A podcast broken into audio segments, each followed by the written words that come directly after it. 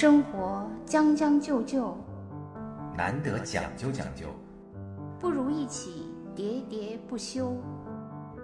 将进酒，将进酒。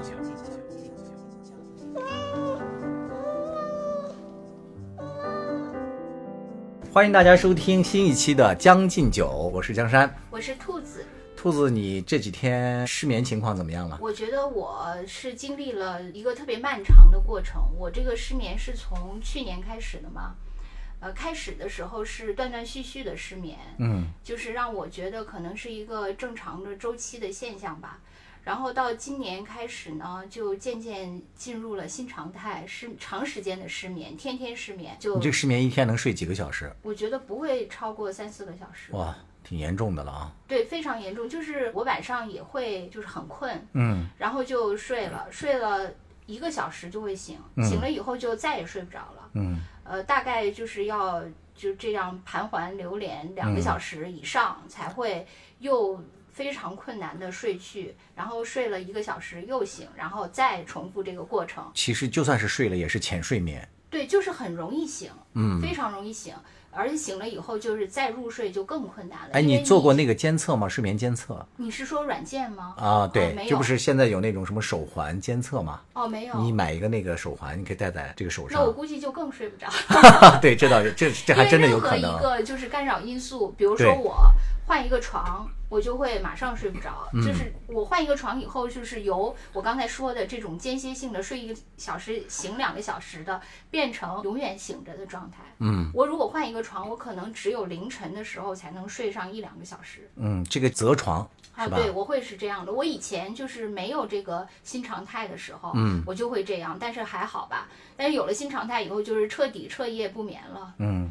那你睡不着之后，它给你带来什么其他的一些身体上的症状吗？比如说浑身酸痛什么？没有，是这个可能两个原因。第一个原因就是说我的底子比较厚，还没有耗尽。第二个原因就是说我可能进入了一种失眠导致的亢奋状态啊，有可能是。对，就因为我现在大概我觉得是不到一个月连续失眠吧，可能还没有耗尽家底儿，或者说那个亢奋的那个。那个那个元素还在起作用，嗯，呃，就是再往后，所以可能就不知道了。因此我就去求医了。待会儿咱们再说你求医的这个过程啊。其实我非常理解你这种失眠的痛苦。我在四年前，因为重度抑郁症嘛，也曾经就是有过很艰难的失眠的这种体验，大概有一年多吧。是天天如此吗？对，我当时是没有意识到自己是抑郁症嘛。然后就是跟你刚才讲的那个描述是非常一致的，就是我每成宿成宿的睡不着觉，累积起来可能能睡到两个小时，吃东西吃不下去，最严重的一次是四十八个小时躺在家里的那客厅，然后当时就是没有什么力量去动嘛，就这么躺着也不想动，然后没有吃饭，没有喝一滴水，累积起来可能也就间歇性的睡了那么一会儿。那你当时什么也不想是吗？呃，脑子里面想的事儿挺多的。但就是动不了，就是整个人就动不了，睡不着觉的时候呢，心潮澎湃，此起彼伏，各种难过的事儿、悲伤的事儿，呃，还有一些有那种，呃，不好的念头，就经常去产生嘛。呃，总之体现出来的结果就是，呃，吃不下去饭，睡不着觉，整个人就是不想活，这么几个症状。那那你比我严重多了，我现在就是可能我是一种就是假平静吧。啊，我。睡不着的时候，其实我并没有思虑各种事情。嗯，我不是说因为我我我有过那种经历，就是说很多事情在夜晚的黑暗中想起来，就比白天想起来要黑暗好多倍。没错，对啊，内心非常悲伤，对，绝望、沮丧。但是我这一段的失眠，我其实没想什么。我睡不着的时候就是睡不着，就是翻来覆去睡不着，没有因为一个什么事情睡不着。咱们今天聊的这个是睡眠质量的话题啊，就深受睡眠质量干扰的。其实，在中国人来讲是非常多的。我看过有一个二零呃一八年的一个睡眠数据统计，大概咱们这个中国人啊，有百分之十几的都存在的这个睡眠问题，十个人里面就有一个多存在严重的睡眠问题。我这个问题就是，虽然包括你和我，咱俩都失眠，但是咱俩失眠的时候也没法加群聊，因为那样更睡不着。是，但是大家可能失眠的原因是不同的。对，但失眠确实还是一个很孤独的事情。就是呃，我现在因为跟我爸妈那个住在一起嘛，嗯他们俩睡得都很好。嗯，然后我每次就想，哎呀，是不是这个睡眠的配额都被他们占用了，留给我的就很少了。而且呢，我妈是属于晚上，按家庭配给的是吗？我妈是晚上七点多就睡了，七点多就睡了，对哦，这么早？然后呢，夜里三点多他就起床了，哇，而我三点多还没有睡。我我跟我妈睡在一起的时候吧，是这样的，就是我我怀着两种心情嘛，一方面我对她很嫉妒，因为她睡得很好，就是我睡不着的时候，我会各种折腾，辗转反侧。嗯就是我我说我们俩那个双人床，就我那面的那个床单就被我拧得歪七扭八的，我妈那边就是非常平整对，。一平如镜，就是因为我们俩这个状态太不一样，就在床单上就可以看得出来嘛。我就很嫉妒她，因为她，嗯但她不受我这种七扭八拐的那个影响啊骚扰，他啊完全都没有问题。对我包括我开灯也没有问题。嗯那个，但是另一方面呢，嗯我就希望她赶紧起床。啊，就是她走了以后，这个房间只剩下我的时候你可以，痛快的拧，呃，放肆的拧。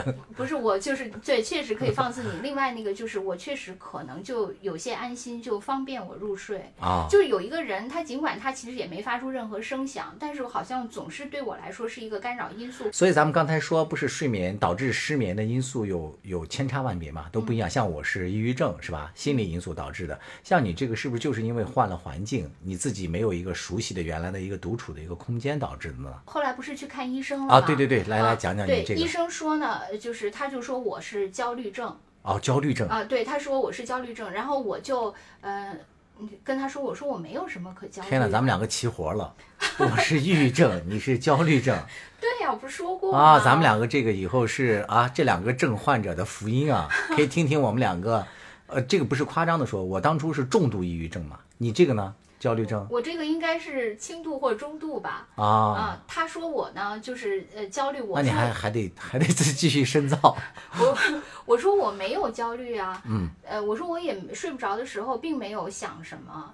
他说有的人呢，呃，焦虑而不自知，啊、就是说就跟你美丽而不自知是一样的嘛，你什么都不自知，不要误导，不要误导。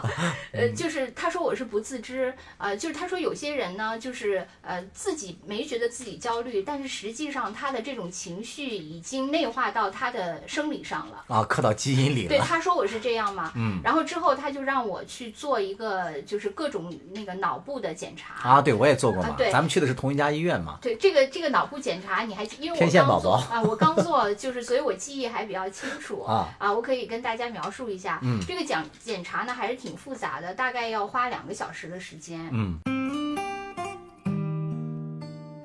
各位好，我是中央广播电视总台主持人沈听。面对快节奏、高强度的工作生活，是要放松心态、将就应付，还是努力讲究、全力以赴？每个人都会做出自己不同的选择。就好像法国作家加缪所说的那样：“Life is a sum of choices。”人生就是由无数个选择组成的。到底是选择将就还是讲究？欢迎收听江山和兔子为大家带来的生活脱口秀节目《将进酒》，每周一、周四准时更新。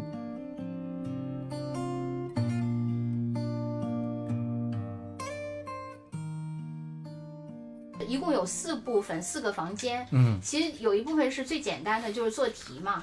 嗯就它有两套题。对呃，大概就是要测一下，一套是两百道，一套是九十道题。啊大概就要测一下你有一些可能，比如说什么暴躁啊，或者是什么反社会啊，或者是、嗯呃情感上或者原生家庭有一些什么倾向，就就测这类似于，比如说他说你有没有想摔东西的倾向，对对你有没有想那个骂人或者打人的这些倾向等等这些，包括你。对自己的父母啊，对家庭有什么什么爱不爱啊这一类的，或者跟朋友、同事这些，这是一组就非常常见的，他会给你出一个大概你的精神倾向性的一个报告。然后还有一个呢是那加一个东西在你的食指上，就看你的血流，对然后也会出一个报告。这是第二个，第三个就你说的天天线宝宝就是在你的头上就是弄非常非常多的这个电电线，就各种夹着夹住了，然后呢，它可能就可以测到你的脑地图吧，大概对脑电电波，然后形成的一个地图。对，然后它就是让你坐在那儿，就加加好了以后，呃，就让你坐在那儿闭着眼睛，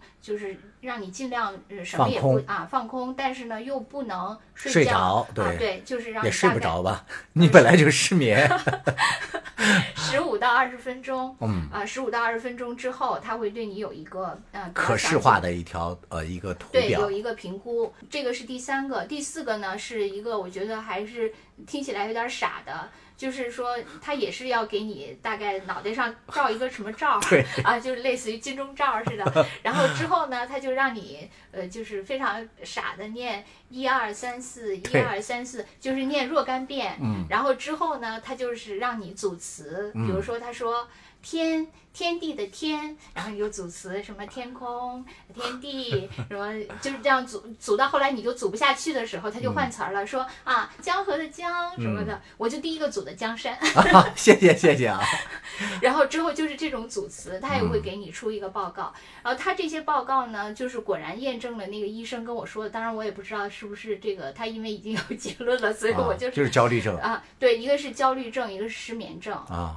啊，然后他就是还给我开了一个每天早上吃一粒的抗焦虑的药，但是啊我没敢吃，啊因为他说有的人吃完了以后会有就是想吐啊或啊者，什对对对，么的那些。有一些副作用。对，我就没有，然后还有就是中药嘛，嗯反正总而言之，呃，就虽然是一个中医，但是他用一个科学的方法 验证了我呃失眠加焦虑。对这个啊，其实我可以给咱们有同样被失眠困扰的朋友啊说几句。我觉得这个还是挺好的，因为虽然我们去的是一家中医院嘛，但是他的这个诊断，还有这个辅助治疗的这些手段，其实都是比较西医或者说比较科学的。因为当时我去做这套测试的时候，我有一个朋友啊陪着我嘛，他看这个非常好玩，他也就挂了一个号，也花了不少钱，然后也去做了一趟。然后我们两个这个表格出来的时候，那真是千变万化。我的那个就是脑电波出来的那个可视化的那个彩图，我整个的那就是一一道那个灰色的地平线，就几乎看不清我的那个波幅波动。但是我的这个朋友做完了出来之后，哇，就是一只彩色的五彩斑斑斓的蝴蝶。那当然，我那个朋友也确实是没有什么毛病嘛。如果是我是严重的，我那个好像没那么斑斓。其实我我后来，因为你跟我说过这个五彩斑斓的事情嘛，嗯所以我就看了一下我的那个，我那个肯定不是地平线，啊但也没有那么五彩啊斑，斓。那那还是比较正常。因为我那个朋友当时那个医生说他有点躁狂其实我觉得是因为你当时太抑郁了。啊，对，就是你看的自己的世界特别灰暗，因此你看别人的世界就特别斑斓。啊是其实我告诉你，那个报告没那么彩色。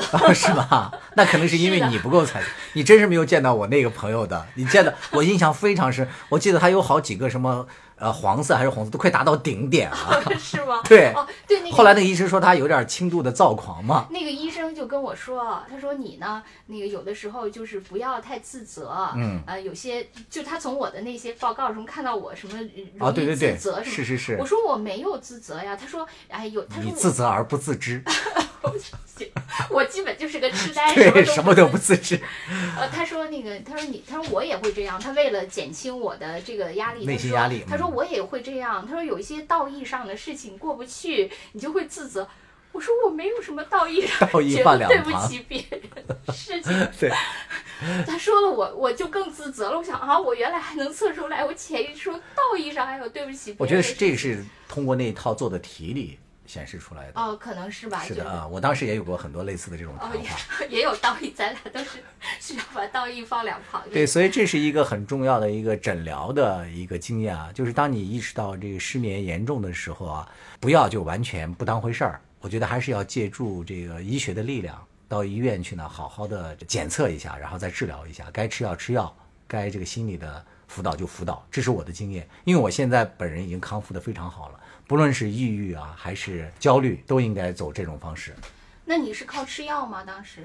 我当时是医生给我开了，最早是呃一种西药，但是我吃了大概有一个季度吧，三四个月之后，肌肉酸痛，就它的副作用非常大，啊睡睡眠就迅速就好了啊，但是好了，整个人呢就是每天就就是用口语话说就是懵懵的，嗯就是然后说话的时候就脑子断片儿。其实包括到现在我在做节目的时候，都已经不能回复以前那种什么巧舌如簧、啊，巧言令色。正好可以向下就低就一下我。不是，是真的会出现了这种呃情况，就脑子断片嘛。嗯后来人家也说，对这个脑损伤是不可逆的，就是损伤就损伤了。考过了。啊，对对对，呃，所以我后来就觉得不行啊。然后正好我的有也是一个好朋友，他妈妈在这家中医院嘛，就治疗的他的那个抑郁症。后来就是在他们的引荐之下，我又去开始改成了这个呃中药调理。然后中药调理的时候呢，其实也是重点先治疗的我的睡眠问题，从这个睡眠开始变好，然后整个人的食欲啊，还有情绪啊各方面呢，就逐渐的就开始好转了。当然，很重要的一点就是我同时也在看心理医生，嗯，然后这两两方面结合吧。但是西药我就没有再吃了，从那以后我的睡眠就不存在什么问题。我的呢，就是我吃药，我觉得没什么帮助，啊，而且我吃完了药第一天就失眠了，彻夜失眠了。我发现我经常是这样。嗯我记得以前我感冒的时候去看那个诊所，那个医生也说说给你开这个药啊，呃，你回去可能会嗜睡。嗯，结果开完了以后，我就彻夜失眠了。往相反的方向去了。对，然后第二天就去找他，我说你真的给我开的是嗜睡的吗？他他说、啊要不我再给你加大点剂量。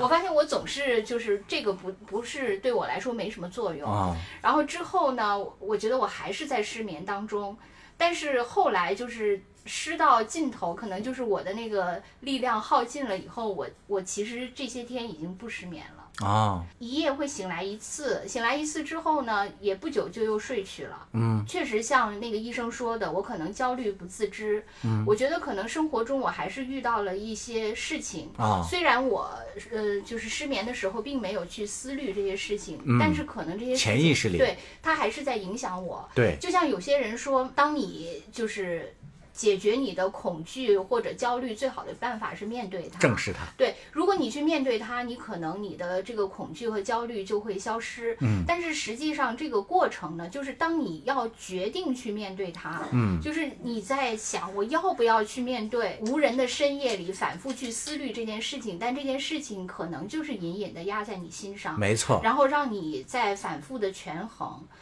这种权衡的过程，我觉得是最最痛苦的。当你最后有一天你终于做出决定了，呃，不得不做出决定的时候，可能你就释放了自己。反而这个事情，其实在治疗的过程当中也没有那么可怕了。哎，对，就是这个。我觉得我的失眠，就我就像我跟你说的，我我焦到 深处已经没有什么所虑了。让你焦虑的这件事情，也是身体的健康方面出了点小问题。对，我觉得就是你原来是想试图去逃避它，由逃避到正视这个过程是特别纠结的。对，但是当你开始正视的时候，你的失眠反而好了。对，当我开始你说的对，但是呢，我正视了以后，可能又会带来新的问题，然后嗯引发新一轮的失眠，也有可能。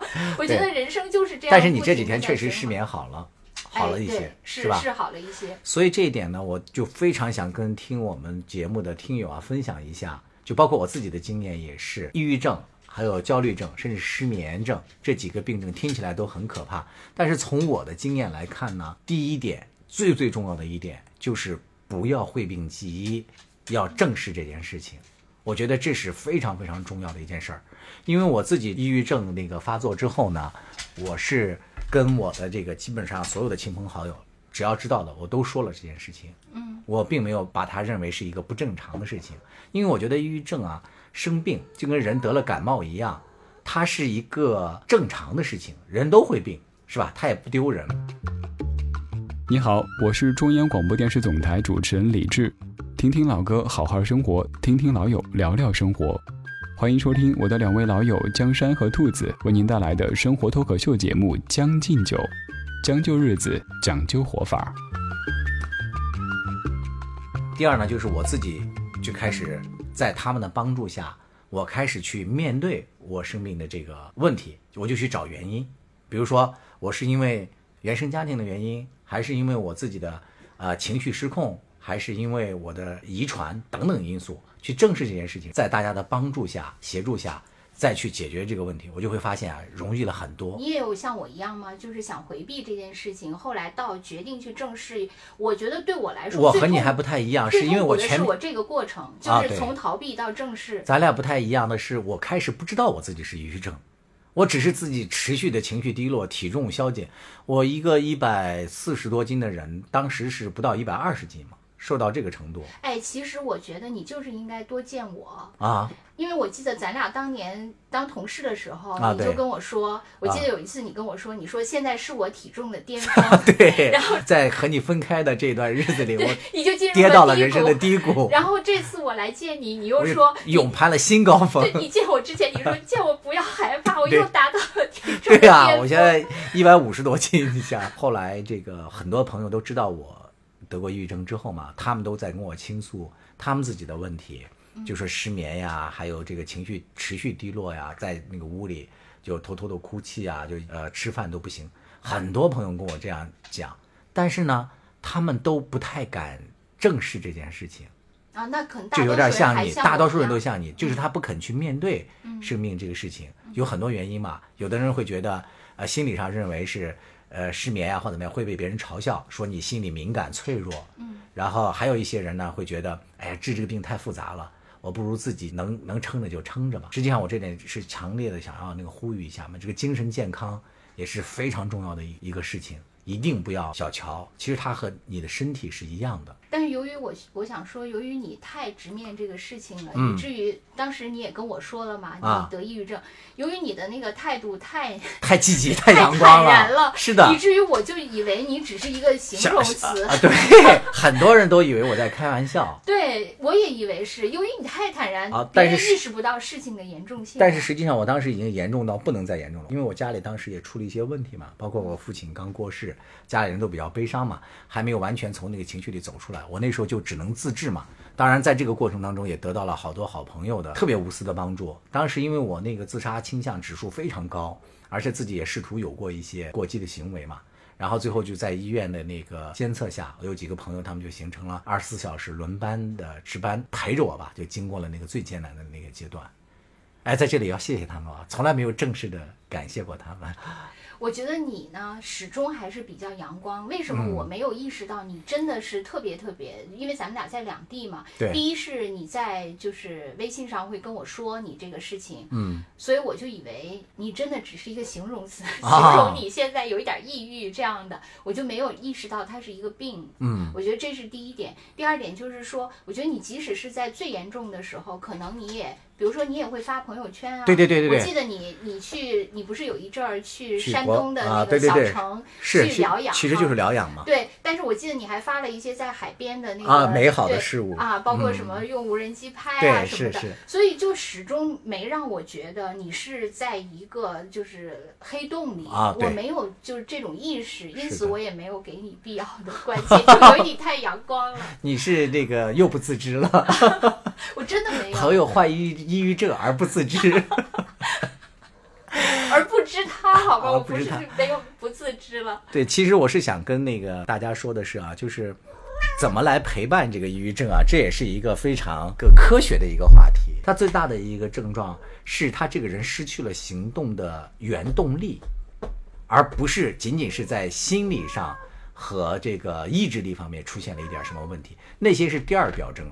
嗯，第一表征是这个人就像开车一样没有油了，就是这个车已经开不动了。嗯，你不能这时候再鼓励他说你要积极呀，去努力的去开呀。这个时候对他来说只能增加他的心理负担，让他觉得我生病是因为我心理脆弱。其实完全不是，对这点我特别认同。就是我们失眠患者也是这个，哎，对吧？如果说别人跟你说你不要多想吧，你是不是会适得其反？我觉得我最怕的是我妈，我妈夜里三点多起床的时候跟我说：“你怎么还没睡啊？”嗯，我特别怕听到这句话，以至于我白天就跟他说：“我说如果你晚上起来发现我，你一定不要说你怎么还没睡。”对对对，因为我我当然是还没睡了。我要但凡能睡，我干嘛不睡呢？没错，我没有办法才。会这样，所以啊，就是陪伴这些病人呢，就是最重要的一个行为啊，就是陪伴，就是默默的陪着他，然后倾听他诉说，关怀他，千万不要用励志啊、敦促他呀什么的这些行为去。如果他能睡着，他肯定是愿意睡的，对，就是，所以后来我妈醒来以后都会跟我说：“你把台灯打开呀、嗯不要。”我都是拿着一个手哇机，好感人用手电筒，对因为，我怕影响我妈嘛，用手电筒在那儿看手机。我妈每次就是说：“你把台灯打开看吧。哦，我觉得你妈妈真好哎，真的，你知道吗？就是因为大家开着灯都会对自己睡眠也形成影响嘛。嗯，对你妈不但没有敦促你睡觉，反而跟你说让你开灯，不惜牺牲自己睡眠的质量啊！伟大的母爱。”不，她她那个份额多。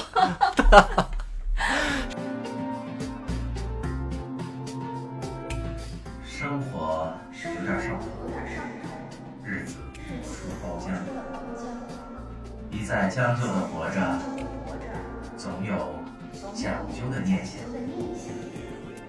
将进酒，不打烊。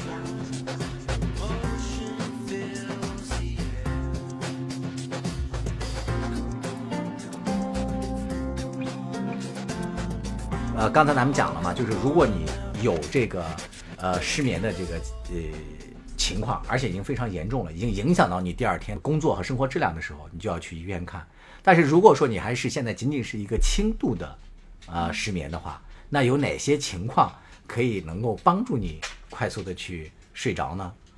呃，对我来说啊，我嗯觉得对我来说唯一有效的就是听。嗯就是我每次会选一些我自己觉得还不错的文章啊，嗯。或者是视频啊，嗯。然后就放在我耳边去播放。嗯。这种呢，最好是需要你稍微耗一点神，嗯。去凝神去 follow 住他的意思的那些。就稍微还要让你动点脑子对。那些，我觉得听着听着就会睡着，就像有些人说啊背单词什么呃听英语单词播放循环播放英语单词这一类的，就是稍微有一点枯燥，有点费脑子的啊啊、就是因为他们有人把它那个总结为是那个就是开会打盹儿模式嘛，嗯嗯。就因为开会的时候你就要费脑子去跟住那个与发言的人的意思嘛，啊那这个时候其实人是比较容易，可能天生吧人就是懒惰的，就容易你疲倦。是你是听是对我？就是需要听，我觉得这个是对我来说失眠的时候唯一有效的，因为我几乎呃听不完每一个 的计划要听的东西就已经睡去了，啊然后一一个小时以以后我醒来了，发现这个已经播完了，啊我只好重听一遍，因为刚才只听了两五分钟吧，可能就已经睡去了。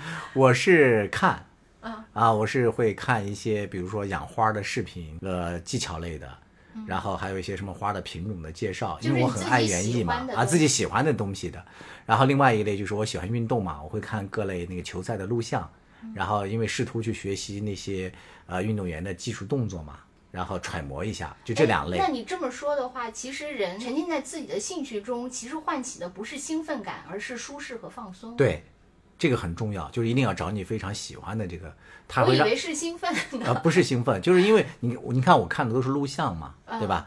它又不是直播，不需要你那个凝凝神观，就像你刚才说的，你错过了，你还可以重复听，所以你就精神很放松，又是你喜欢的，你脑子里就不太被那些嗯不快乐呀、烦扰的事情在占据了，你就会比较放松了，动点小脑子啊去追着它，然后慢慢的就会睡着，这是一个方式。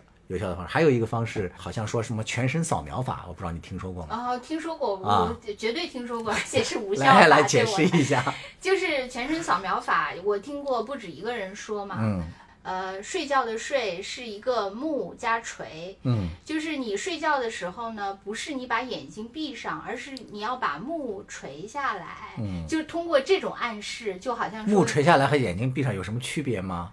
就好像说大幕徐徐落下，哦。或者是那个晚上太阳沉下去，啊就是这种这种过程。垂啊，嗯。就是这种垂，就是好像渐渐熄灭，进入寂灭的那种状态嘛，就是要垂，嗯。而不是闭闭，好像有主动性的东西在里面，而垂是一种好像顺势而为，对。然后就是这种感觉，哇，你刚才这么讲，好像做在海边做瑜伽呀。对，就是这种感觉嘛，就暗示嘛。然后这是一个最简单的暗示，就是复杂的暗示呢，就是从脚到头的暗示。先先要平躺，然后把两手。我我挺害怕，我就沦为瑜伽师的，啊，没关系，就是把两你是手瑜伽而不自知。把两两手放在身体两侧，嗯，然后之后呢就平躺啊，就开始冥想，从大脚趾，然后一直冥想到小脚小脚趾，嗯每每个关节都要想到松，然后就逐步的从脚底向头顶慢慢一节儿一节儿的 延伸放松。嗯，但是我觉得我是做不到的。就像我以前也看过有些人说冥想嘛，嗯就是说让你冥冥想对人也你是做不到扫描，还是说扫描了之后你睡不着？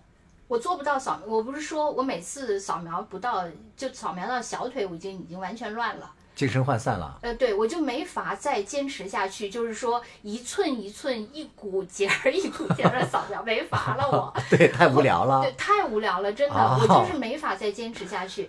他们说冥想也是这样，就是因为冥想对人很好，据说，哦就很多人也给我讲过，就他冥想以后，就是突然觉得，就冥想之后，比如说冥想五分钟、嗯十五分钟之后，就一下觉得头脑特别清醒，哦神志特别清明，就会嗯有呃非常愉悦的那种感觉。但是我发现呢，就是有我这个脚趾到头顶的这疗法，我发现我就不行。